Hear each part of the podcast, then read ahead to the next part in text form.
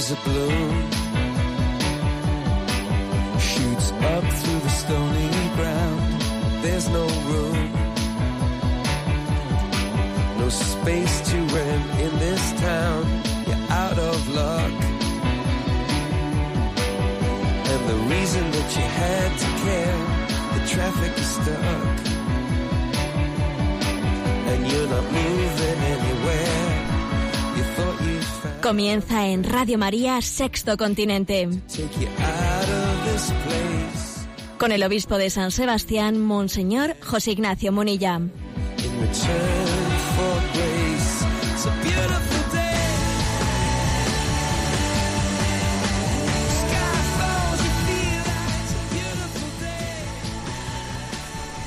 Un cordial saludo a todos los oyentes de Radio María. Un día más, con la gracia del Señor, nos disponemos a realizar este programa llamado Sexto Continente, que lunes y viernes realizamos en directo aquí en Radio María España. Hoy es 4 de diciembre.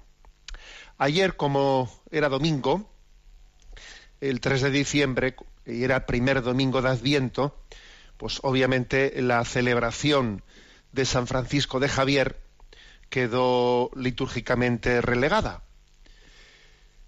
Eh, bien es verdad que la fiesta, eh, que la fiesta en Navarra, eh, la fiesta civil, la fiesta laboral, se ha trasladado al día de hoy.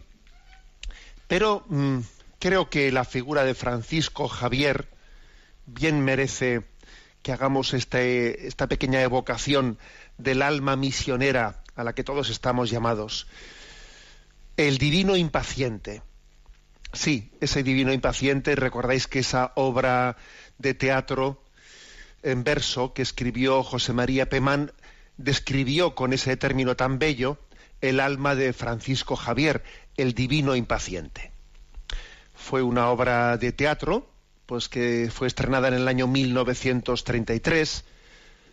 José María Pemán la escribió en aquel contexto de la disolución legal de la Compañía de Jesús, de un laicismo que estaba eh, bajo ese régimen de la Segunda República, estaba siendo verdaderamente agresivo contra, contra los creyentes, contra los católicos en España. En aquel contexto, pues esa obra del divino impaciente pues era pues una, una bocanada ¿no? de aire de aire fresco hay unas palabras en ese en esa obra del divino impaciente que me parecen especialmente bellas profundas imperecederas yo es que voy a, reconocer que siendo seminarista allá con 20 añitos también eh, un día de la Inmaculada me acuerdo que representamos representamos los compañeros del seminario la obra del divino impaciente ante el que era entonces cardenal primado de España, don Marcelo González Martín.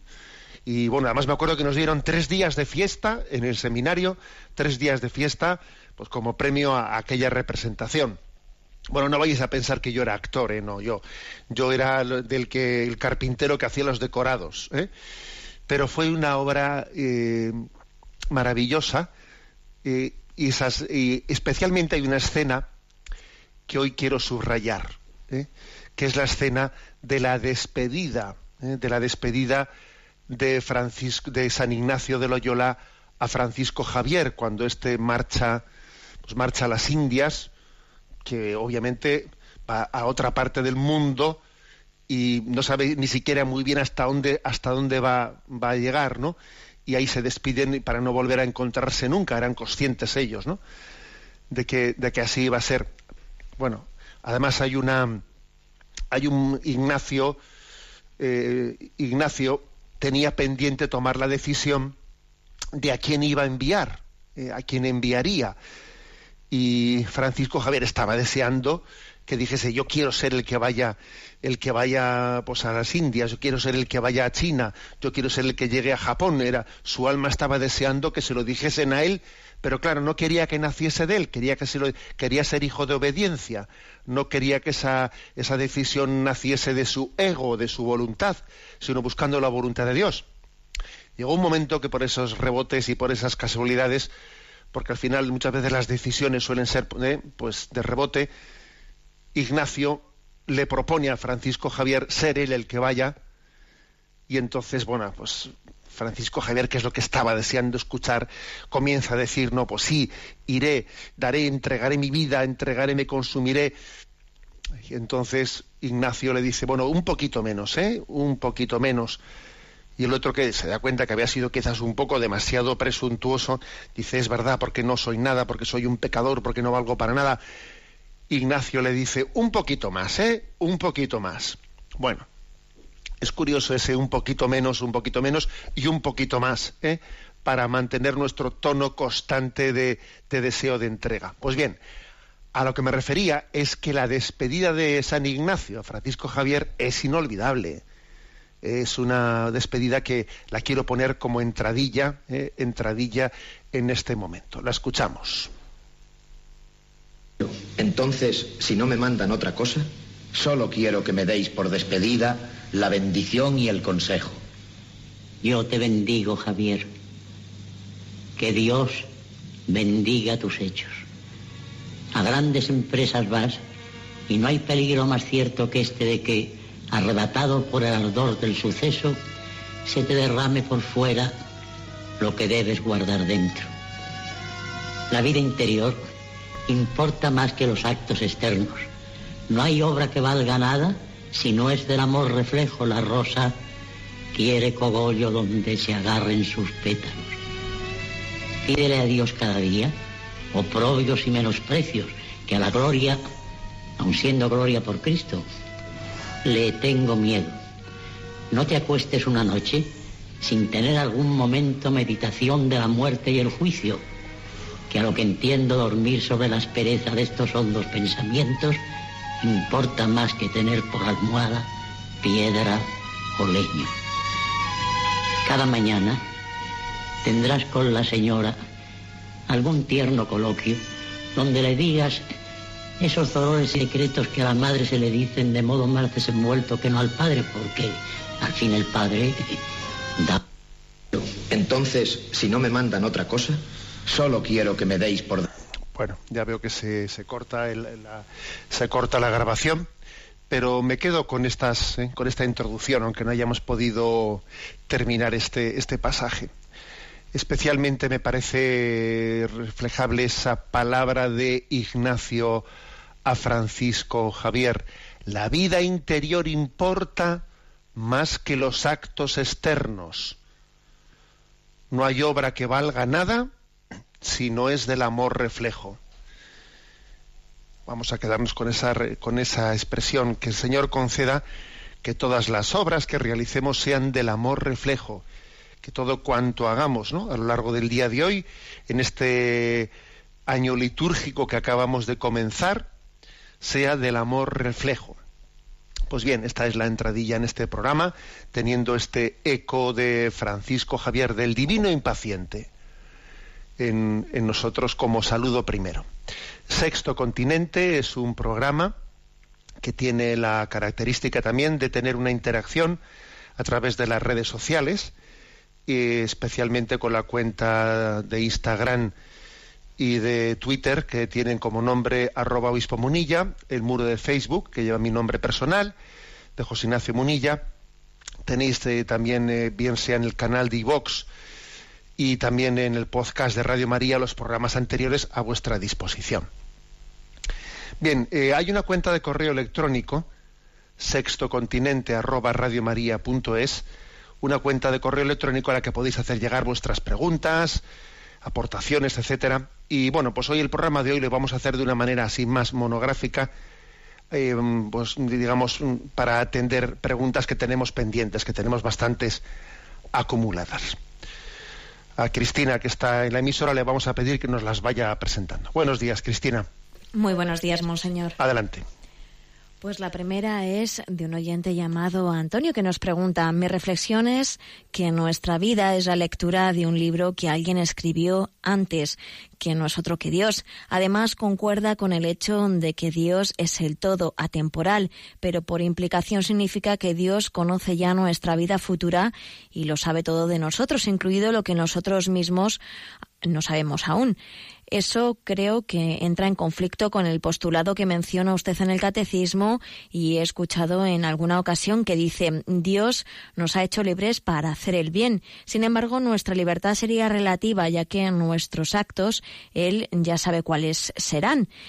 Esta reflexión me vino hace años mientras estudiaba la asignatura de física en mi carrera universitaria, concretamente mientras estudiaba un problema conocido comúnmente como el tiro parabólico, que no es más que el análisis del movimiento de un cuerpo cuando es impulsado formando una parábola.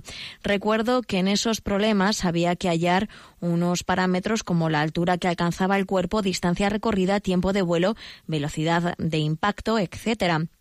En definitiva, es que si yo sé unas condiciones iniciales, puedo saber el devenir de los acontecimientos.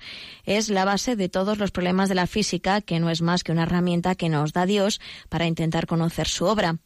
Todas estas reflexiones me llevan a la conclusión de que nuestra libertad es relativa, o al menos la libertad que entendemos como tal, porque en el inicio de los tiempos ya se confeccionó la vida que íbamos a llevar.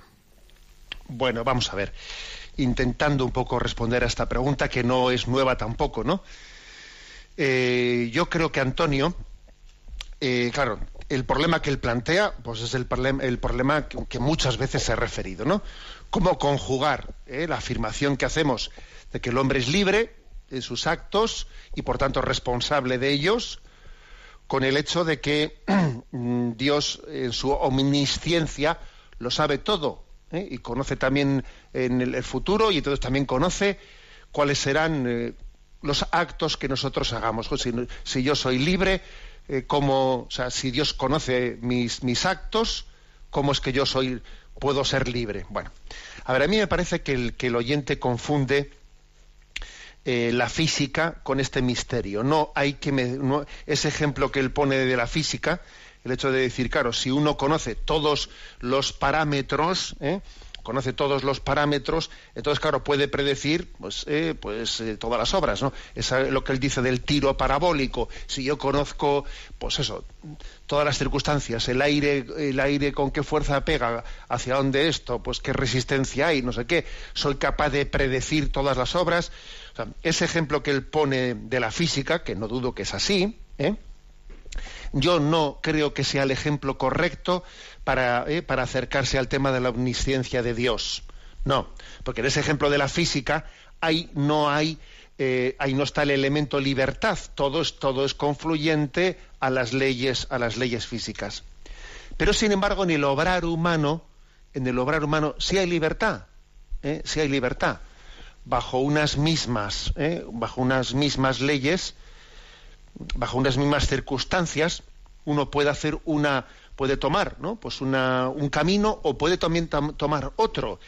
Y esa decisión suya de tomar un camino o, tomar el otro no está determinada, ¿eh? estará condicionada, pero no está determinada ¿eh? por determinadas leyes físicas, sino que existe en nosotros una capacidad de, si nos dejamos llevar por el amor o nos dejamos arrastrar ¿eh? por el egoísmo, nuestro, corazón tiene un señorío en el que podemos decidir, podemos decidir libremente el camino que tomamos. Y eso no está condicionado, no, está sí, condicionado, pero no está determinado por las leyes físicas. ¿Mm? Con lo cual, no es ese ejemplo de la física no se puede proyectar en el comportamiento, en el obrar humano. En nosotros existe una libertad que no es absoluta, por supuesto que no es absoluta, la, libertad absoluta únicamente es la de Dios, pero nuestra libertad no deja de ser absoluta por el hecho de que Dios conozca el futuro, no, ese es otro, ese es otro misterio distinto. Nuestra libertad no es absoluta, pues porque, porque en el fondo eh, necesita ser liberada, porque tiene muchos condicionamientos, ¿no? Pero como digo, Dios ha preservado, nos ha preservado por lo menos en un núcleo de nuestra libertad para que podamos decidir por nosotros mismos. ¿eh? A ver, y entonces, y con respecto al, a ese misterio del cual se ha hablado muchísimo, y yo creo que, que no es prudente darle vueltas y vueltas, porque es un misterio que nos supera, es cómo, cómo es posible ¿no? que mi obrar sea libre si la omnisciencia de Dios conoce también el futuro, si sabe Dios cómo yo voy a utilizar mi, mi libertad, cómo mi obrar es libre. Bueno, pues eh, para mí, para nosotros era muy lío entenderlo, pero el hecho de que Dios conozca el futuro, el hecho de que Dios conozca eh, cómo yo voy a utilizar la libertad, no condiciona, no condiciona la forma en la que yo tenga de utilizarla. Lo que Dios conoce es cómo yo libremente voy a utilizarla, pero no por conocerla Él me está determinando no, lo está conociendo, no lo está determinando. O sea que aquí, si se nos escapa y nos bloqueamos mentalmente, pues eh, hay, que, hay que, digamos, arrodillarse ante el misterio. Y el misterio es que Dios eh, es omnisciente, conoce el pasado, el presente y el futuro, pero que al mismo tiempo Dios respeta nuestra libertad, porque nos ha hecho libres. Hay que firmar una cosa y la otra. Y si si no sé, si tenemos, digamos, la gracia de no ver esas dos afirmaciones como difíciles de, compaginar, pues benditos a Dios. Y si tenemos una dificultad de cómo compaginarlas, bueno, pues creo que es, de esos momentos en los que uno tiene que hacer un pues un acto de confianza ¿no? y de abandono en, unos misterios que, nos superan, porque el misterio, por su naturaleza, supera la capacidad racional de poder conjugarlo. ¿eh? Pero yo lo definiría de la, ¿eh? de la siguiente manera. Es decir, el hecho de que Dios conozca el futuro, su conocimiento no es de forma que esté determinando mi elección libre, no. Dios me ha, me ha dado una libertad para que yo decida. ¿eh? Pero, pero es una, el conocimiento de Dios es respetuoso de la decisión que yo tome. Dios la conoce, pero no la determina, la está simplemente conociendo. Bueno, menudos, líos nos, eh, nos metemos, pero vamos, que también damos gracias a Dios de que tengamos oyentes que piensen, eh, que se planteen cosas. Adelante con la siguiente cuestión. Una madre llamada Begoña nos comparte. Mi hija, como tantos otros jóvenes de ahora, es vegetariana, solo vegetales, huevos, lácteos. Hasta ahora veía con cierto hartazgo y resignación esta postura que no comparto para nada. Además, a mí me encantan las plantas y no entiendo por qué va a ser más aceptable comerse una lechuga que estaba perfectamente viva antes que alguien la arrancó de la tierra que una codorniz. Sin embargo, la actitud de mi hija sí que me ha motivado a cuidar con más esmero la bendición de la mesa. Mi hija me mira con los ojos a cuadros, pero veo que ahora ha empezado a santiguarse tras la bendición de la mesa. Todo esto que le cuento quizá le parezca una tontería monumental y no me extraña, pero no me imagina, no se imagina usted cómo se toman en serio su alimentación vegetariana o incluso vegana. No hay quien les aguante. A pesar de todo, reconozco que hay una cierta sabiduría en su actitud. Hay algo que no hemos cuidado sus mayores, una cierta soberbia frente a lo creado, y ellos lo perciben en el hecho concreto de la alimentación. Esa nueva sensibilidad puede ser buena y dar pie a que se abran al menos a Dios creador y Padre. Algo es algo. Me he percatado que en esta tendencia hay un anhelo implícito de cielo, de la vida plena junto a Dios, por aquello de la promesa de una nueva tierra, un paraíso en el que no hay violencia, ni muerte, ni sufrimiento. Hoy he comprendido mejor a mi hija, aunque me da miedo que junto a esos valores espirituales existe también una evidente manipulación ideológica, la de una nueva tabla de la ley con sus nuevos pecados hecha por los hombres como si fueran dioses. Bueno, pues me parece, me parece una reflexión esta, ¿no? La de esta madre, pues muy completa, ¿eh? muy completa. Eh, porque creo que cuando uno ve fenómenos como estos, ¿no? Pues, eh, a ver, por supuesto que hay, hay distintas, digamos, distintas perspectivas desde las que alguien, pues, eh, pues es vegetariano o vegano, porque puede haber perspectivas que estén ligadas sencillamente, pues, a una cuestión de salud, ¿eh? Una cuestión de salud, pero es verdad que a veces eh, pues hay perspectivas desde las que alguien opta por ser eh, eh, vegetariano, por ser vegano, que son perspectivas que ya parece que están entrando en filosofía de vida, ¿no? en, una, en una visión, en una cosmovisión de la vida, con riesgos de panteísmos y... bueno. Pero bueno, me parece que es muy equilibrada la visión de esta madre porque porque por una parte se da cuenta de que, ojo, eh, de que existen ahí valores existen valores que hay que ser capaz ¿no? de, de, identificar y de cuidar, ¿no? Y de cuidar y de reconocer, pues porque es así, ¿eh? es decir, el, el, sentido, ese sentido del cuidado especial de la creación, es un sentido que puede, que debe, ¿eh? que debe de subrayar eh, la maravilla del Dios de la creación, nuestra capacidad de admiración, de del reconocimiento de las maravillas que Dios ha hecho en la creación es una de las puertas principales para de, la religiosidad. ¿eh? Entonces el cuidado, el respeto de la creación es una puerta hacia la religiosidad. Por ejemplo, el caso que ha puesto la madre con respecto a la bendición de su hija, pues de acuerdo, ¿no? Pero por otra parte, me parece también muy clarividente lo que dice la madre, que existe aquí también una especie de riesgo de una ideología que, plantee como una especie de tablas de la ley, no, vamos, como si fuese una nueva, una religión naturalista, ¿eh? una religión naturalista como unas tablas de la ley eh, reflejadas en la, pues meramente la ley natural. Pero claro, las tablas de la ley no nacen únicamente de la ley, natural, también es de la revelación de Dios. Bueno, mi, mi consejo, eh, mi consejo es que como hay, como, como existe, ¿no? Como obviamente esa opción no en sí misma, ¿no? En sí misma no es inmoral, todo lo, vamos, todo lo contrario, no, no va a ser inmoral, ¿no?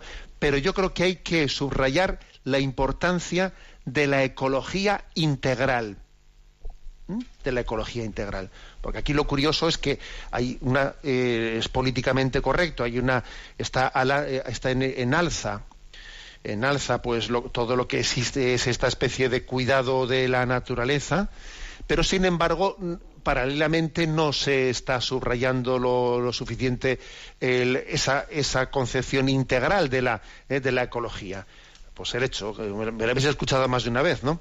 El hecho de que, por ejemplo, exista una, eh, una sensibilidad para denunciar los alimentos, la manipulación de los alimentos transgénicos, y sin embargo luego se reivindique como un derecho el, el transgénero, el cambiar de, sexo, ¿no? O sea, es decir, condenamos los alimentos transgénicos y luego, sin embargo, decimos que es un, derecho el que uno sea un transgénero. A, ver cómo, a ver qué desequilibrio es ese, ¿no? Entonces yo creo que hay que subrayar que la ecología tiene que ser integral y desde esa, desde esa eh, perspectiva de la ecología integral hay que incluir ¿no? en esa cosmovisión a Dios mismo. Dios mismo, ¿eh? o sea, Dios es el fundamento de esa cosmovisión, de esa ecología integral.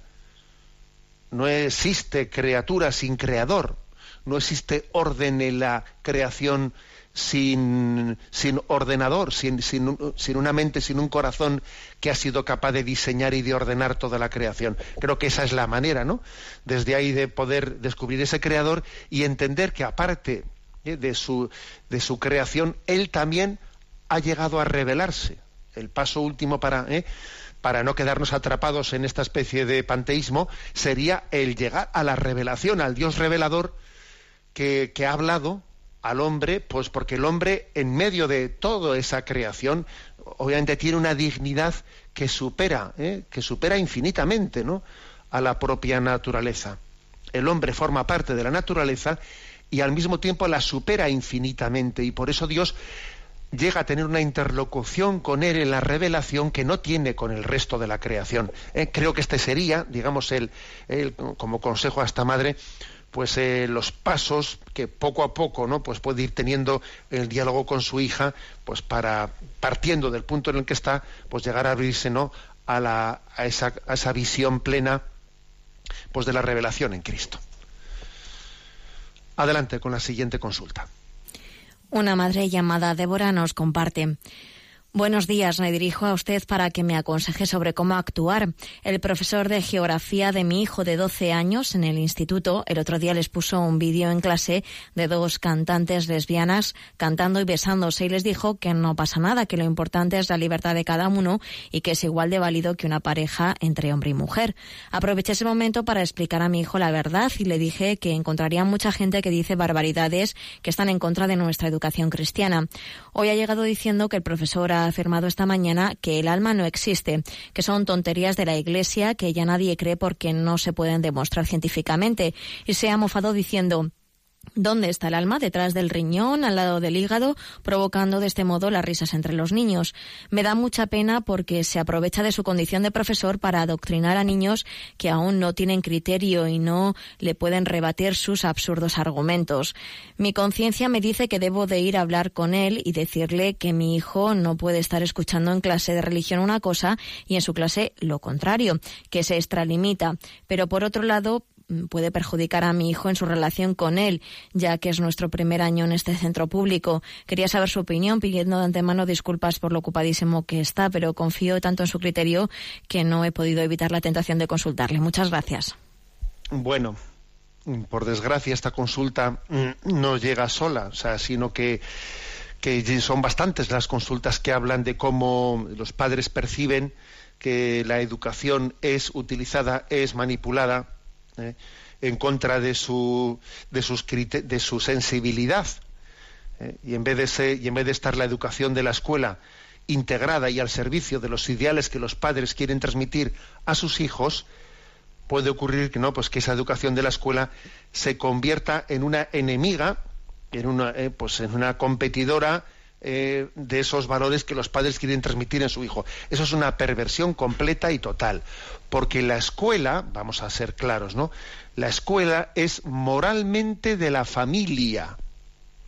Esa escuela pública a la que esta madre envía a su hijo, esa escuela no es de un partido político, no. ¿Eh?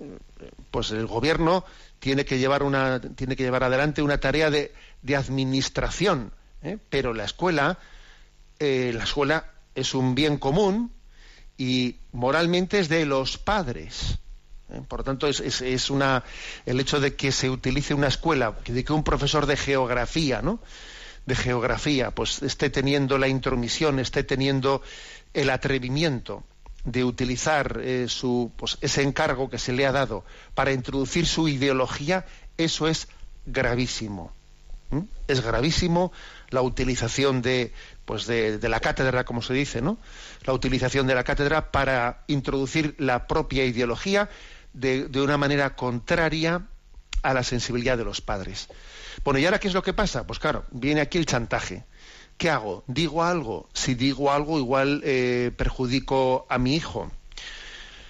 A ver, yo creo que yo creo que en primer lugar mm, esta madre ha hecho bien, eh, comenzando a hablar con su hijo y pues eso, creando el clima de confianza para que el chaval cuente cosas, eh, que es muy importante crear un clima de confianza para que el hijo, pues ciertas cosas que se están diciendo, que él, obviamente el chaval no es tonto y se da cuenta de que eso que está oyendo es contrario a los valores que en casa está recibiendo, crea un clima de confianza y cuenta en casa cosas. Eso es muy importante. Porque de esa manera se puede contrastar y se le puede ayudar a tener una conciencia crítica, porque desde luego me parece que poder infundir en nuestros hijos una conciencia crítica frente al bombardeo que están recibiendo es la principal educación, infundir en ellos una conciencia crítica. Y para eso tiene que haber verdadera pues confianza en la que los chavales cuentan las cosas y, te dan pie a ti a, eh, pues a eh, bueno, pues a, infundirles, ¿no? a contrarrestarles con esa visión crítica. Ahora, claro, eh, lo lógico, lo lógico es que un padre tenga la, libertad de poder ir y hablar con el profesor, de hablar con el profesor y, decirle, mire usted, eh, eh, mi hijo me está trasladando determinadas, determinadas cosas, alguna, por ejemplo, pues como el tema del alma, puede poner, por ejemplo, ese caso, ¿no? Poner el caso del alma, que no me parece correcto pues que usted como profesor, eh, eh, yo creo que decirle eso a un profesor, desde luego se va a quedar callado.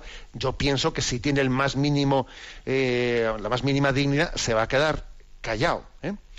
Puede haber represalias hacia el hijo, etcétera. A ver, riesgo siempre existe, pero es que el hecho de que el hecho de que mm, quedemos, ¿no? paralizados por el miedo a las posibles represalias y que no hagamos lo que tengamos que hacer, nos conduce a un callejón sin salida. O sea, yo creo que yo creo que merece la pena arriesgarse. Por otra parte, el profesor también puede hacer una lectura. Oye, ha venido el padre y me lo ha dicho a mí. podría haber ido a la dirección del colegio y denunciarlo, ¿no? Y sin embargo ha tenido la honestidad de venir y decírmelo directamente a mí. Eh, el consejo evangélico de cómo hacer las cosas parece que diría esto, ¿no? Primero voy a donde el profesor. Si el profesor no acoge eh, mi, corrección, voy ya a la dirección, pero, pero me parece que, que yo creo que, vamos, es verdad que cada uno tiene que juzgar las circunstancias, porque claro, ¿eh? puede haber circunstancias concretas que eh, vayan más allá de, eh, vamos, que, que, yo no puedo tener en cuenta todas las circunstancias a la hora de dar un consejo así en una radio. Pero pienso que lo, ordinario debe de, debe de ser que los padres tengan la capacidad de orientar, o de por menos de supervisar, de garantizar, ¿no? Pues el hecho de que la educación que se está dando en los centros no es contraria a los principios que ellos quieren transmitir a sus hijos. ¿eh? Bueno, estamos como hemos hecho una entradilla en el día de hoy eh, evocando a San Francisco Javier por el hecho de que ayer fue su fiesta. Escuchamos esta, esta canción, Alma Misionera.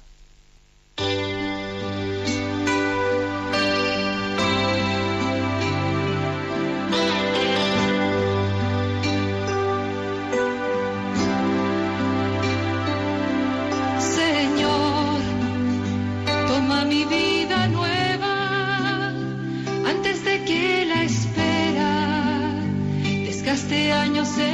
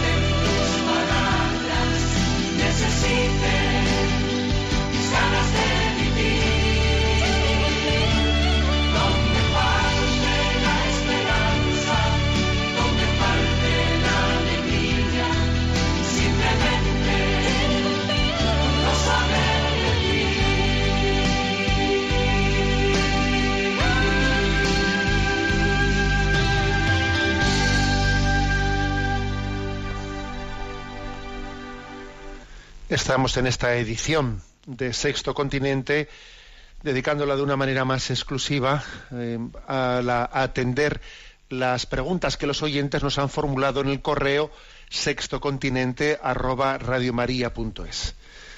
A Cristina le pedimos que continúe presentándonos las preguntas seleccionadas. Adelante. Pues continuamos ahora con una pregunta de Sara de Castellón. Dice, me llamo Sara, tengo 22 años, llevo un tiempo dándole vueltas a la cuestión de evangelizar, ya que por una parte me viene a la mente la frase del Evangelio que dice que hay que evangelizar a tiempo y a destiempo. Además mm, de que para mí el descubrir a Dios ha sido el mayor tesoro de mi vida y me encantaría poder transmitirlo a mis amigos y personas que conozco. Sin embargo, muchas veces no sé cómo sacar la conversación y me resulta forzoso. ¿Cómo podría hacerlo? Me despido agradeciéndole la labor que hace con este programa, ya que a mí me aporta mucha luz en mi vida. Rezo por usted. Bueno, pues tu pregunta, como estamos hablando hoy también de Francisco Javier, de ese divino impaciente, ¿no? Que tenía ese deseo de, evangelizar, bueno, pues, pues parece que es, muy adecuada. Vamos a ver, tú dices dos cosas, ¿no? Me ronda por la cabeza eso de que tenemos que evangelizar a tiempo y a destiempo y pero por otra parte veo que es complicado hacerlo a veces, ¿no? Porque resulta como muy forzado, muy artificial. ¿Cómo conjugar ambas cosas? Bueno, lo primero que la expresión, la expresión del Nuevo Testamento, ¿no? De a tiempo y a destiempo, a ver, yo creo que no hay que interpretarla en un sentido literal de la palabra, ¿eh? O sea, si, la, la expresión a tiempo y a destiempo yo no la interpretaría en el sentido de decir, bueno, pues eh, aunque sea imprudente en este sitio, en este contexto, ponerme a evangelizar, lo voy a hacer, porque como la escritura dice que a tiempo y a destiempo, no. Obviamente sería, sería un literalismo que le quita el espíritu. ¿eh? Yo creo que sea a tiempo y a destiempo se refiere se refiere pues a hacerlo sin, sin desfallecer, sin desanimarnos pues por el contexto por el contexto social en el que estamos que obviamente el contexto social pues es más tendente a, no evangelizar no a renunciar a la evangelización ¿eh? pues porque uno ve un mundo que aparentemente no tiene hambre no tiene hambre del evangelio aparentemente digo ¿eh? y entonces pues eh, su tentación sería dejar de evangelizar y entonces el, el a tiempo y a destiempo no, no hay que interpretarlo como que uno tiene que entrar como un elefante en una cacharrería eh, sin medir un poco las circunstancias, los tiempos y los modos. No, sería una interpretación ridícula. ¿eh? Yo sobre todo creo que hay que interpretarlo en no desfallecer, ¿eh? no desfallecer interiormente. Entonces, ¿algún consejo, Sara, al respecto? Bueno, pues yo creo que lo importante es que el Evangelio, que Jesucristo sea tu tesoro porque evangelizar es dar testimonio de un encuentro que hemos tenido. Que sea tu tesoro, cultivar mucho eso. Eh, es más importante, fíjate, eh, más importante cultivar tu encuentro con Cristo que luego a ver de qué manera yo elijo, qué formas, qué, eh, a ver, qué técnicas de evangelización. Bueno, lo principal es la nueva evangelización, decía San Juan Pablo II, se tiene que caracterizar por tres cosas. Nuevo ardor, nuevo ardor, nuevos métodos y nuevo lenguaje. Y de las tres cosas, la principal es la primera, el nuevo ardor. O sea, que estemos más enamorados. Solo los enamorados enamoran.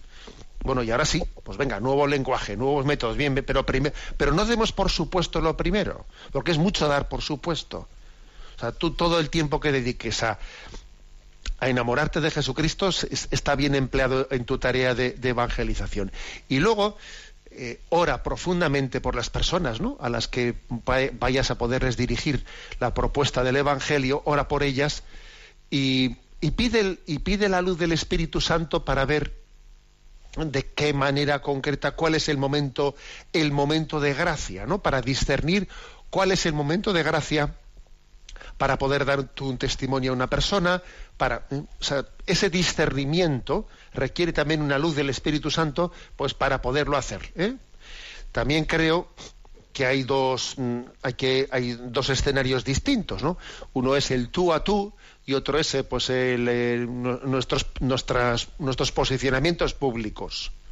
Son dos cosas distintas. En el tú a tú, la verdad es que es muy importante estar atento a la situación de la, de la otra persona. O sea, yo creo que la evangelización es especialmente efectiva cuando responde a una situación de la otra persona cuando la otra persona pues eh, ha vivido un acontecimiento, un tal, un cual, y me da pie a que yo le diga, pues oye, ¿qué tal te va eso? Que, sepas que he rezado por ti. ¿eh? o sea, puede, puede, cuando alguien está atendiendo una, una situación en la que la otra persona se ha, se ha abierto con nosotros, nos da pie ¿eh? para darle una palabra, una palabra de bueno, de testimonio de nuestra fe.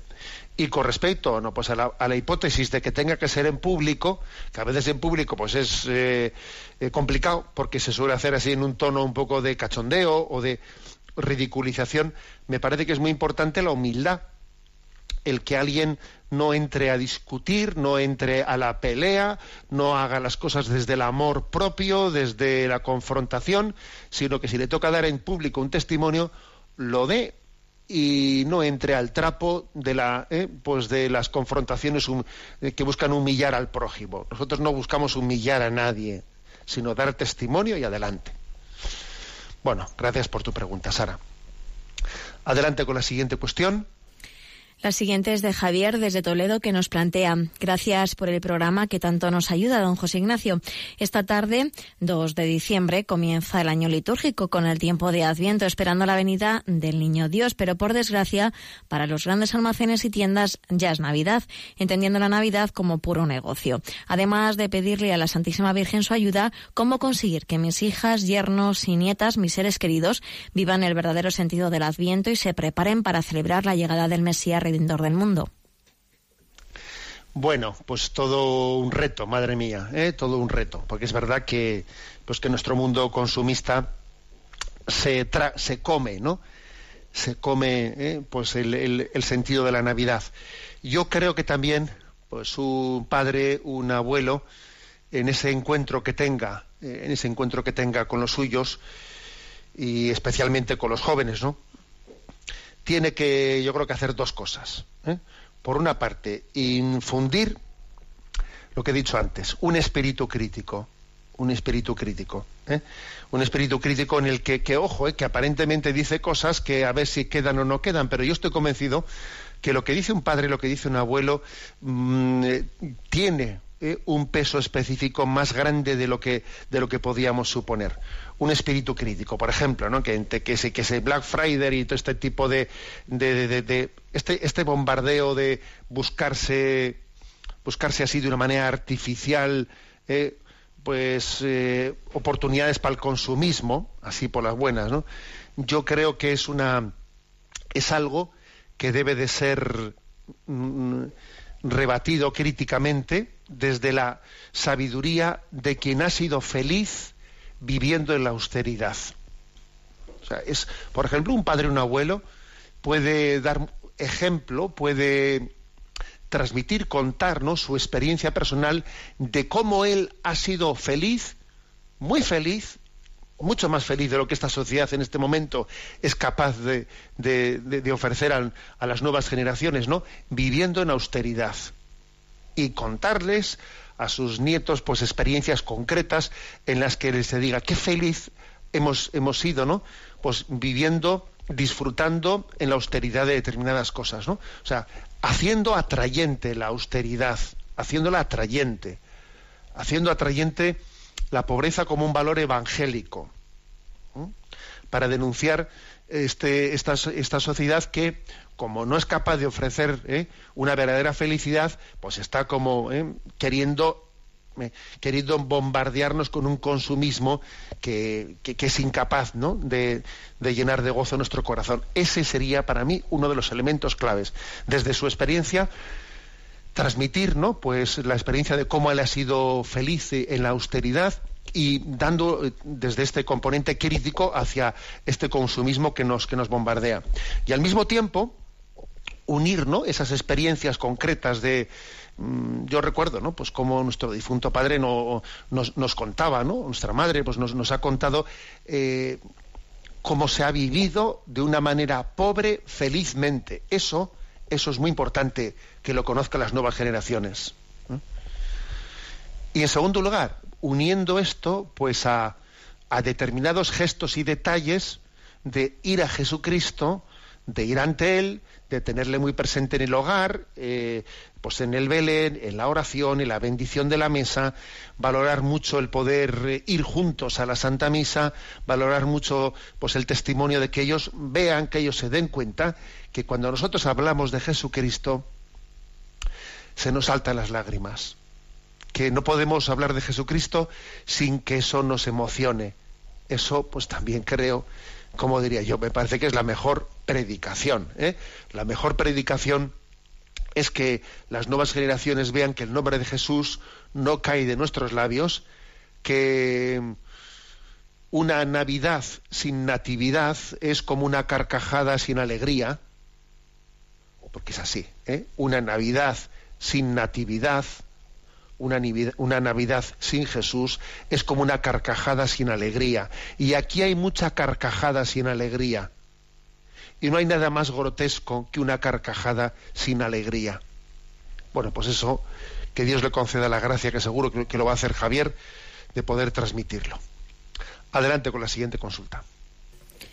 Otro oyente anónimo nos plantea, le agradezco de corazón la ayuda que suponen sus consejos y aclaraciones a todos los que le escribimos, que en mi caso ya es la segunda vez. Mi cuestión es la siguiente, tanto mi mujer como yo somos creyentes y vamos a misa, pero a partir de ahí todo son discrepancias. Ella tiene, como suele decir, su versión de la religión, excusa el aborto en casos excepcionales, dice que no pasa nada si un día no vas a misa, le espanta hablar de mártires y dice que no sabe para qué rezó tanto el rosario.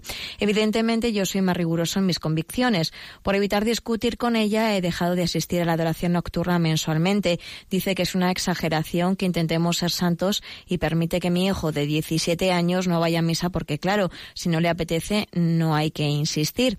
Por favor, indíqueme qué debo hacer porque si discuto en casa tampoco es un buen ejemplo, pero si dejo que se haga lo que ella dice, me siento mal. Algunos sacerdotes me dicen que lo importante es el matrimonio y que la pareja esté unida, pero otros me dicen que tengo que seguir a mi conciencia y por lo tanto los mandamientos de Cristo. Pero eso podría ser un desastre para mi familia. Solo como último ejemplo, este verano me amenazó con separarse si volvía a decir que para mí Dios estaba antes que mis hijos. En fin, podría contarle muchos más enfrentamientos, pero no quiero monopolizar ni quitar el tiempo de otros oyentes. Muchas gracias, que Dios le bendiga y un saludo. Bueno, vamos a ver, pues le pido, Señor, la luz para decir una, una, palabra que no es fácil, porque obviamente, pues el matrimonio en el que no se está suficientemente conjugado unos ideales, pues, pues tiene un elemento de cruz muy grande. Pero obviamente el Señor, o sea, usted está casado y felizmente casado y no puede dudar, el oyente no puede dudar de que, de que esa es su vocación, ¿no? Entonces, a ver, en ese, vivir sus valores cristianos y al mismo tiempo cómo hacerlo pues con una esposa que está, digamos, eh, recelada ¿eh? y que tiene todo tipo de prevenciones pues eh, a la vivencia del catolicismo, pues cómo hacerlo. A ver, un ejemplo, bueno, como, usted nos pone un ejemplo concreto, yo me atrevo también a tomar pie de él, ¿no? Eso de que, claro, en el verano tiene una discusión en el matrimonio, entonces en esa discusión dice que yo pongo a Dios eh, ese, ejemplo que ha puesto, ¿no? que, para, que para un creyente Dios está antes que sus hijos. Bien, ya sabemos que eso es verdad, ya sabemos que dice el primer mandamiento, amarás a Dios sobre todas las cosas y entonces ese amor sobre todas las cosas está incluso antes que, ¿eh? que la familia, dice el Evangelio, que el que no sea capaz de dejar padre, madre, hijos e hijas por mí, de acuerdo, eso, eso es así, pero yo creo que es un error, un error, ¿eh? Eh, plantearle esto así a una esposa que está en esa situación.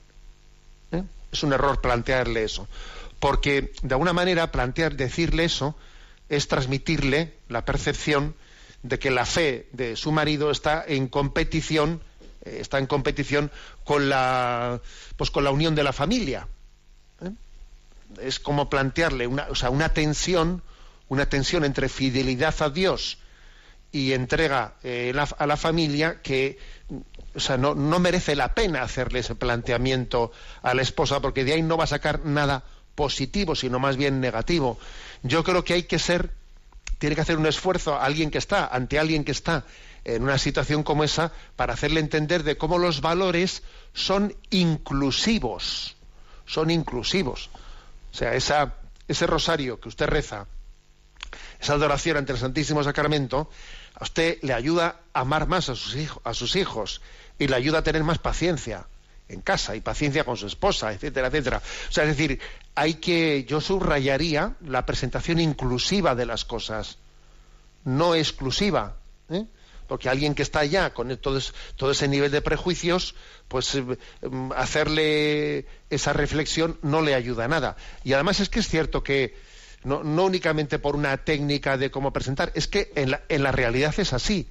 Es que, es que amar más a Dios nos va a ayudar a tener más paciencia. Es que, es que eh, cuanto más cerca estamos de Dios, más cerca estamos de la familia, más cerca estamos del prójimo.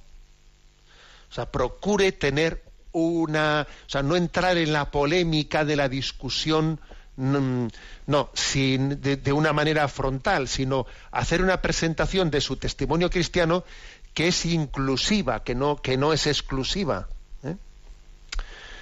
Bueno, aunque sea muy brevemente, vamos aquí a dar, eh, mm, porque sabéis que tenemos siempre en, nuestra, en nuestro rincón del DOCAT, ¿eh? en este programa de Sexto Continente, nos toca hoy el punto 18, ¿eh? 18 del DOCAT y vamos a concluir comentándolo. Dice la, el número 18, dice la pregunta, ¿cómo se produce una transformación en la sociedad? Y responde, el mensaje bíblico de la autorrevelación de Dios nos transforma en todos los aspectos. Adoptamos una nueva visión del mundo y de nuestra sociedad el comienzo de toda transformación se da en el corazón humano. Primero tiene que convertirse el hombre por dentro, pensando y viviendo según el mandato de Dios, para luego poder actuar hacia afuera. La conversión del corazón que tenemos que perseguir continuamente es el primer paso hacia un mundo mejor, ya que así aprenderemos cómo se puede transformar y mejorar las instituciones y los sistemas. Bueno, un punto breve que, como veis, también pues, plantea una cuestión muy, muy práctica. ¿Cómo, ¿Cómo se transforma la sociedad? Y responde diciendo, mira, el Evangelio nos revela, nos descubre, subraya que si quieres cambiar el mundo, comienza por cambiar tú en tu corazón. ¿eh? Esa es la clave evangélica.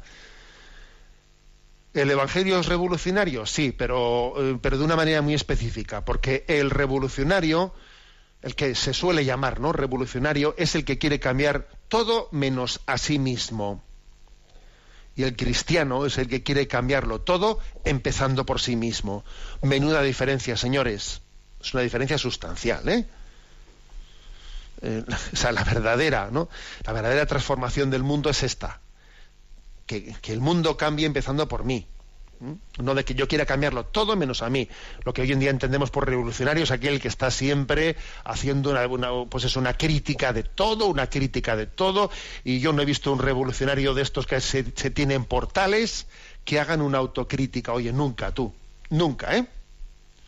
Insisto, el revolucionario suele ser el que pretende cambiarlo todo menos a sí mismo. Y el cristiano es el que quiere cambiarlo todo, pero empezando por sí mismo.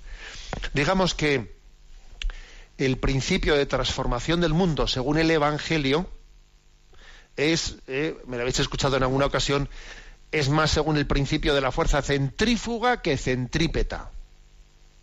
O sea, que cambiar desde dentro hacia afuera. O sea, cambia tu corazón y entonces eso pues como cuando cae una piedra en un estanque de agua remansada, ¿no? Se va expandiendo, se va expandiendo desde, o sea, que es esa, fuerza de transformación es de dentro hacia afuera. ¿Mm? Es, por otra parte, es caer en cuenta de que la clave, la clave está en la actitud con la que ¿Mm? con la que se puede llegar a afrontar las cosas. Esa es, determinante. ¿eh? Es determinante las, eh, las instituciones, las organizaciones exteriores, etcétera, para poder ser transformadas, tienen que ser. El asunto no está únicamente en su configuración externa, sino en la actitud con la que son vividas externamente. Por eso las revoluciones suelen fracasar, porque terminan siendo ¿eh? los mismos perros con distintos collares. Lo, cambio todo, la revolución, sí, pero como sigue el hombre viejo, eh, pues lo que, lo que he hecho ha sido cambiar de dictador y he puesto a otro. Lo he cambiado todo, pero no he cambiado nada. Los mismos perros con distintos collares. Bueno, porque es que eh, la clave está en esa transformación interior que nos propone el Evangelio. Tenemos el tiempo cumplido. La bendición de Dios Todopoderoso, Padre, Hijo y Espíritu Santo descienda sobre vosotros.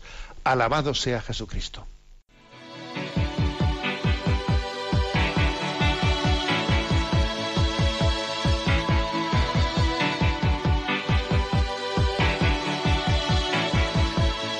is a bloom shoots up through the stony ground there's no room no space to rent in this town. You're out of luck. And the reason that you had to care the traffic is stuck. And you're not moving anywhere. You thought you'd found a friend. Han escuchado en Radio María Sexto Continente, un programa dirigido por el obispo de San Sebastián, Monseñor José Ignacio Monilla. for grace. So